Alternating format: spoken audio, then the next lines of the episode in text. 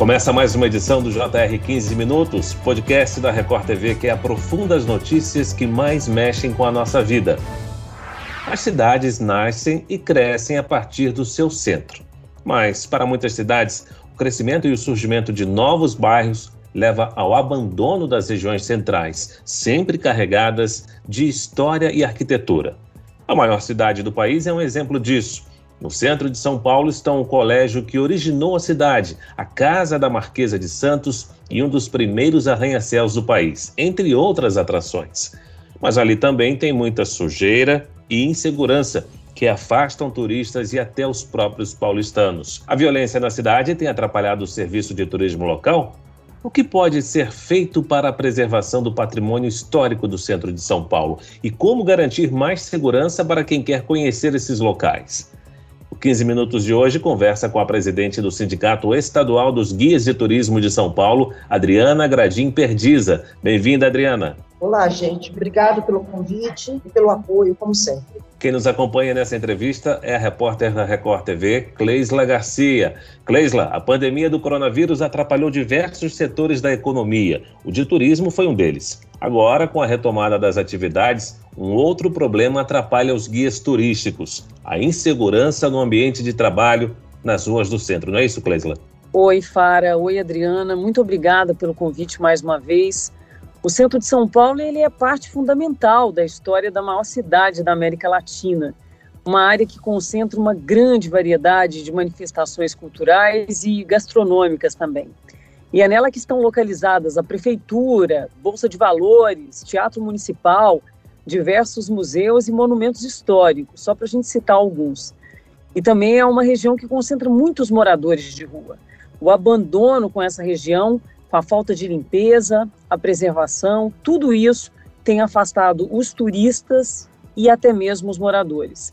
E Fara, com a pandemia da Covid, tudo isso se agravou muito. Hoje é difícil caminhar com segurança pelas ruas do centro de São Paulo, não é isso, Adriana? Nós temos aí estatísticas, né? Inclusive a Europa, Estados Unidos, o turismo é uma fonte econômica fundamental, né?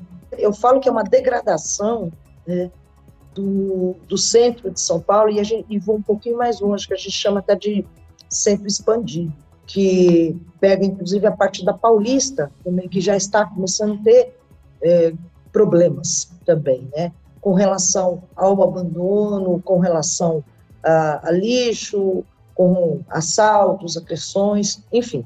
Essa degradação do centro de São Paulo, ela vem acontecendo há anos, né? É lógico que com a pandemia se agravou, né? A própria economia se agravou, tudo se agravou. Mas a questão é que deixaram é, de fazer, porque talvez seja até uma questão de conscientização o do quanto a, a cultura e a história ela é importante. O guia de turismo é uma profissão que nós somos multiplicadores culturais e isso vem atrapalhando é, já há algum tempo, né? Essa falta de preservação é, do centro de São Paulo. Agora, é, a coisa ficou extremamente grave com a questão da insegurança, né? da falta de segurança principalmente quando nós estamos trabalhando com grupos de turistas. Os relatos de aumento é, de furtos, roubos, de, de três meses para cá, é surpreendente. Agora, você vai me dizer, a gestão pública tinha consciência disso? Sempre teve consciência disso. Existe, sim, uma privaricação, inclusive, das próprias polícias, tanto Polícia Militar como a GCM. Né? Olha, você vai pedir apoio para elas? Ué, mas eu não posso fazer nada, eu não posso sair da base. Não existe um olhar de, de prevenção, é, de eficácia nisso tudo. Adriana, além da falta de segurança, quais são os outros problemas encontrados pelos guias turísticos durante os passeios? Ó, nós temos o problema de limpeza, é, o cheiro de urina, fezes, é grande, dependendo do lugar que você está andando, fica insuportável. Né? Lixo. O lixo é uma coisa assim, você olha no chão, é lixo espalhado para todo lugar. É, e a questão da conservação dos patrimônios, né? Então, se você pegar, por exemplo, o Largo do Arocho, ele está depenado. Depenado com relação aos, aos monumentos que existiam ali. Então, assim, é, é, vergonhoso, nós estamos falando da cidade mais rica do país, e, e com esse olhar de desprezo, de pouco caso, né? É isso que está acontecendo. Adriana, é, são muitos obstáculos, né, como você está relatando aí, que vocês estão enfrentando. Eu queria saber um pouquinho como é que tem sido a estratégia dos guias. Vocês estão abolindo o centro de São Paulo nas visitas ou vocês estão procurando outras formas, se é que elas existem, para mostrar o que temos ainda de patrimônio, apesar de tudo isso? A recomendação que o sindicato tem feito é não fazer tour a pé no centro de São Paulo. Né? Como é que a gente faz? Panorâmico. Então, o veículo ele dá uma diminuída na sua velocidade, ou ele consegue parar, e o guia de turismo, de dentro do veículo, faz uma, uma, uma explanação é, do atrativo a qual ele está ali demonstrando. É lógico que isso causa uma frustração enorme, porque os, os turistas eles vêm, eles querem entrar, eles querem conhecer. É isso que nós estamos recomendando. E vamos continuar recomendando enquanto a situação não melhorar. Porque nós não somos preparados para fazer segurança. Nós não temos como evitar um assalto. Nós não temos como evitar que a polícia não, não faça nada ou faça alguma coisa. Adriana, fala um pouquinho para a gente como é que funciona esse passeio panorâmico. Funciona em todos os pontos turísticos da cidade, por exemplo? O veículo ele vai passando nas laterais, aonde ele pode transitar, ele vai passando nas laterais dos atrativos. Então, eu passo na lateral da Sé, eu passo em frente ao pátio do colégio, né? Enfim, vai se fazendo. Eu passo em frente o, o Mosteiro São Bento. Então, depende muito do itinerário, do roteiro que o guia está na mão, né? É, até, até onde que ele vai com o turista. É assim que funciona. É a única forma que nós temos hoje de, de cumprir é, o, o, nosso trabalho de uma forma mais segura e não perder cliente, porque a gente está tendo cancelamento. Então, está pensando em continuar fazendo até que a situação melhore. Em muitas cidades turísticas de outros países, mesmo aqui no Brasil, Adriana, são comuns aqueles ônibus circulares que param em pontos turísticos durante o percurso. Isso funciona em São Paulo ou a insegurança também não permite esse tipo de serviço básico para o turismo? O ônibus duplo deck, que a gente chama, aquele ônibus panorâmico turístico, ele está suspenso aqui em São Paulo. Mas não é por causa da questão da segurança, né? é uma questão de, de gestão pública. Esse ônibus ele está sobre a responsabilidade da Secretaria de, de Transporte e não sobre a responsabilidade da Secretaria de Turismo. Então, ele está parado, ele, ele não está circulando. É muito triste, né, tudo isso, porque a gente sabe que até em algumas comunidades que foram consideradas mais violentas no país, o turista ele chega até lá com acesso de ônibus, então deve ser uma realidade muito difícil de vocês enfrentarem.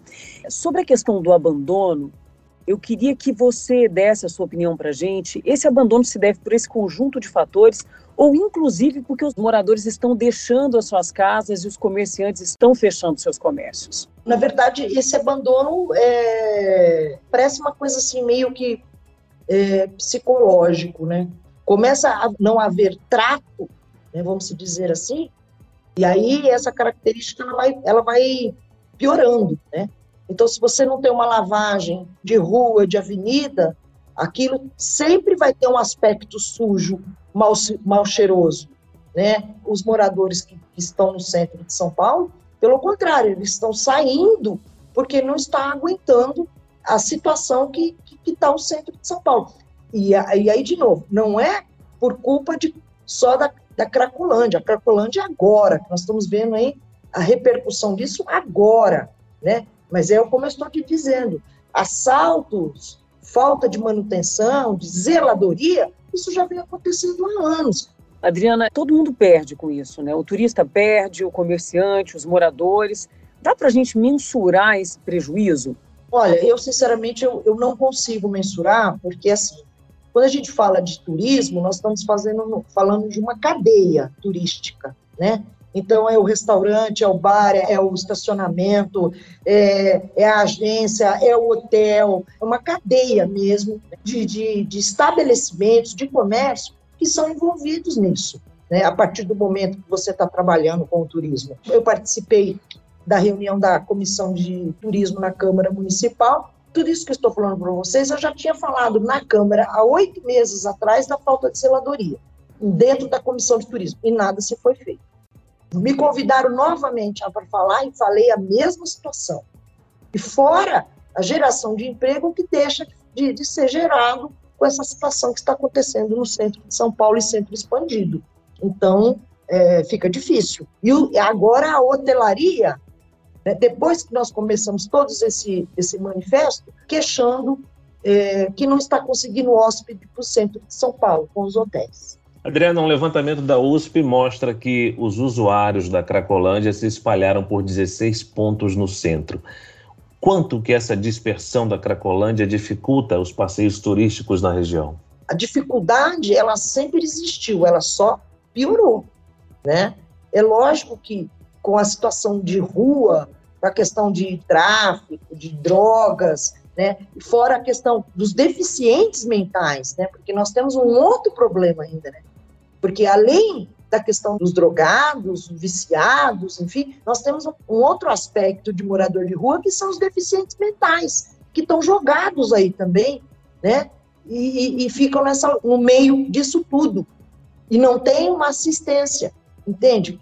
Tem esse outro público ainda que a gente tem que lidar, né? E isso também está indo tudo para Paulista, não é só centro. Por isso que a gente fala de centro expandido. Então, a Cracolândia, ela só veio piorar a situação, mais do que nada. Agora, eles têm medo de polícia? Desculpa, não sei se tem, viu? Porque existe bases de polícia em determinados locais turísticos e eles fingem que não vê nada. Ou seja, Adriano, o que você quer dizer é que apenas o reforço no policiamento não resolve o problema, né? Não, não, não, não resolve. Ele precisa existir atitude. Não adianta policial ficar no zap e fazer de conta que não está vendo. É isso que está acontecendo. Eu não, eu não vejo nada e não faço nada. Eu fico lá parecendo uma estátua. Adriana, você acha que essa situação ela está afetando principalmente a questão turística ou o paulistano também deixou de visitar o centro de São Paulo? O paulistano se afastou do centro? Se afastou, não só o paulistano, como os turistas estão se afastando do centro. A gente percebe isso pela própria agenda dos, dos guias de turismo, né? As pessoas têm medo de vir ao centro de São Paulo, né? Não só pela insegurança, mas por todos esses aspectos que eu já coloquei aqui. Então, assim, o paulistano, ele está fugindo. Ele vai fugir, porque ele está vendo que não tem controle. A coisa perdeu-se controle. Enquanto não tiver um controle, voltar a, a ter, vamos dizer, gestão nisso tudo, São Paulo vai começar a ser riscado dos destinos. O que é muito triste. Agora, Adriana, vamos falar um pouquinho da preservação desses pontos turísticos e monumentos da capital paulista. Há ações para cuidado e limpeza desses locais que carregam tanta história? Quando eu falo falta de limpeza e preservação, é a limpeza está dentro da preservação. Não há um restauro, não há limpeza e não há segurança nesses monumentos, tá? Porque se para o brasileiro é coisa velha, monumento, porque muita gente pensa dessa forma, né? Então precisa se ter algum tipo de segurança para coibir esses maus tratos que existem dentro dos monumentos. Muito bem, nós chegamos ao fim desta edição do 15 Minutos. Eu agradeço a participação da presidente do Sindicato Estadual dos Guias e Turismo de São Paulo, Adriana Gradim Perdiz. Adriana, muito obrigado pela sua participação, viu? Eu que agradeço a atenção de vocês e vamos ver se nós conseguimos aí uma melhoria para todos nós, né? Com certeza. Agradeço também a presença da repórter da Record TV, Cleisla Garcia. Cleisla, eu que te agradeço pela oportunidade, Fara, mais uma vez. Muito obrigada, Adriana, por essas informações difíceis né, da gente constatar, mas que são necessárias para que providências sejam tomadas. Muito obrigada. Esse podcast contou com a produção de David Bezerra e dos estagiários Lucas Brito e Kátia Brazão. Sonoplastia de Marcos Vinícius, coordenação de conteúdo Camila Moraes, Edivaldo Nunes e Deni Almeida. Direção editorial Tiago Contreira, vice-presidente de jornalismo Antônio Guerreiro. Te aguardamos no próximo episódio. Até lá!